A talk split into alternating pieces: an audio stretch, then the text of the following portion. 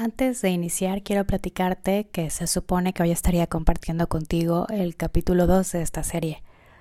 Pero, ¿sabes? La vida cambia en un instante y hoy quiero contártelo a través de este especial. Así que el segundo capítulo oficialmente tendrá que esperar. Hola, soy Livia Ayala, neuropsicóloga clínica especialista en relaciones humanas y comportamiento. En esta serie de podcast hablaremos de actualidades con una aplicación práctica de la psicología. No más enredos, que sepas lo que tienes que saber, lo que tienes que escuchar. Bienvenidos a Frente al Espejo. Hace unos días publiqué en mis redes sociales una pregunta ¿Cómo conocieron a la persona que les gusta actualmente? Decenas de respuestas empezaron a llegar compartiendo momentos lindos, recuerdos, una que otra lágrima e historias de amores imposibles y otros no correspondidos. Dos horas después de esta publicación, mi teléfono sonó con una de esas llamadas que te hacen ver la vida de otra manera. Del otro lado, la pregunta motivo de inspiración.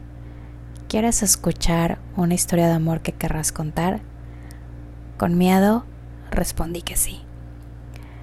Dejando de lado detalles personales, quiero dedicar este podcast a esta historia y a todas las que surgen a su alrededor en el día a día de aquellos que están al frente del campo de batalla con la situación que hoy estamos viviendo. Y así, sin más, les comparto la historia. Hace varias semanas todos recibimos la noticia de que el coronavirus había llegado a nuestro país. En cada una de nuestras instituciones de salud se empezaron a conformar equipos para atender esta amenaza, con miedo, pero dispuestos. En uno de esos tantos hospitales alrededor de mi México había un matrimonio de jóvenes médicos. Tú. Palabras que hasta hoy resuenan en ella cuando le eligieron para estar al frente de una de las áreas médicas. No. Ella no irá. Yo tomaré su lugar. De entre los que estaban ahí reunidos escuchando las designaciones, salió esa voz valiente. Era su esposo. Él decidió que tomaría su lugar para que ella pudiera quedarse en casa cuidando a sus pequeños hijos. Lo decidió por amor, pero también por vocación, porque cuando uno ama lo que hace, se prepara hasta la médula para enfrentar los nuevos retos y así lo tomó él, al toro por los cuernos.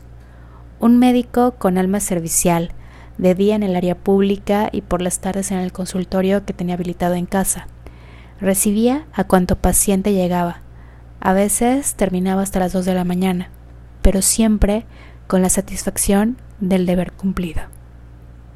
Pero las historias no siempre tienen el final que queremos, y mucho menos cuando lo esperamos dos hijos, una esposa increíble, un amor de película, amigos que te aman, colegas que te admiran, pacientes que te buscan, una vida joven al frente de un área COVID. Tan apasionado por lo que hacía que investigaba, leía y tomaba anotaciones de cuanto avance se publicara para realizar mejor su labor, comprometido hasta la última célula. Había decidido estudiar un doctorado para prepararse más y poder atender mejor a sus pacientes en un futuro, pues sabía que esta amenaza había llegado para quedarse por un tiempo.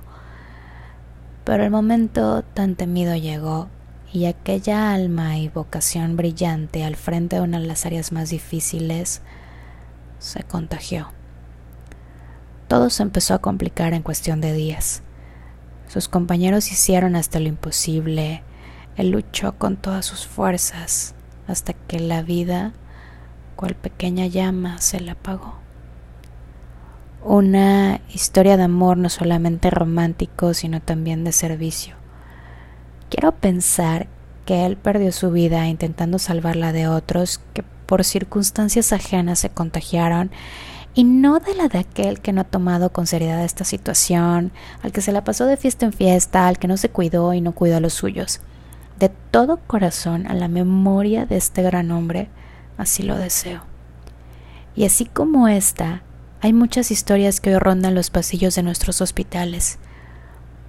Poco a poco nos iremos conociendo, pero si algo te puedo adelantar es que soy una apasionada de la vida y del amor, Y hoy esta es mi forma de rendirle un homenaje a todos aquellos que están al frente de la batalla. Todos ocupamos un lugar en esta historia, algunos al frente de la trinchera y desde diferentes puntos para mantenerse a salvo, para mantenernos a salvo. En el primer capítulo de este podcast te platicaba de lo increíble que resulta verse frente al espejo y amar lo que ahí se refleja, pero que también existen momentos en los que lo que ahí se ve no es precisamente la mejor versión de nosotros mismos. Y aquí es donde entra el amor. Cuando alguien nos ama desde lo sano, desde el alma, desde la pasión, desde lo increíble que es la vida, nos ayuda a descubrir muchas aristas que a veces nosotros no observamos en el espejo. El amor nos ayuda a construir una versión increíble de nosotros mismos, nos hace replantearnos lo que la otra persona ve y percibe, cuestionarnos por qué está ahí y qué ha descubierto en nosotros. La persona que amamos se empieza a convertir en parte de un reflejo, sonríe cuando sonreímos y también comparte nuestras lágrimas cuando las cosas en la misma vida duelen. Los sacrificios más grandes se han escuchado en nombre del amor pero del amor de verdad en cualquiera de sus manifestaciones. Que nunca se nos olvide que en el 2020 muchas historias de amor tuvieron un final inesperado. Quedémonos en casa. Espero de todo corazón que esto que estamos viviendo te cambie solo los planes y no la vida. Quiero contar tu historia de amor, pero también quiero que puedas estar vivo para escucharla. Porque si yo hubiese sabido que un 10 de marzo daría ese último abrazo, tal vez hubiera sonreído más, hubiera trabajado menos, hubiera tomado más despacio esa copa de vino, hubiera pedido postre en la cena y lo más importante, nunca lo hubiese dejado tomar ese avión.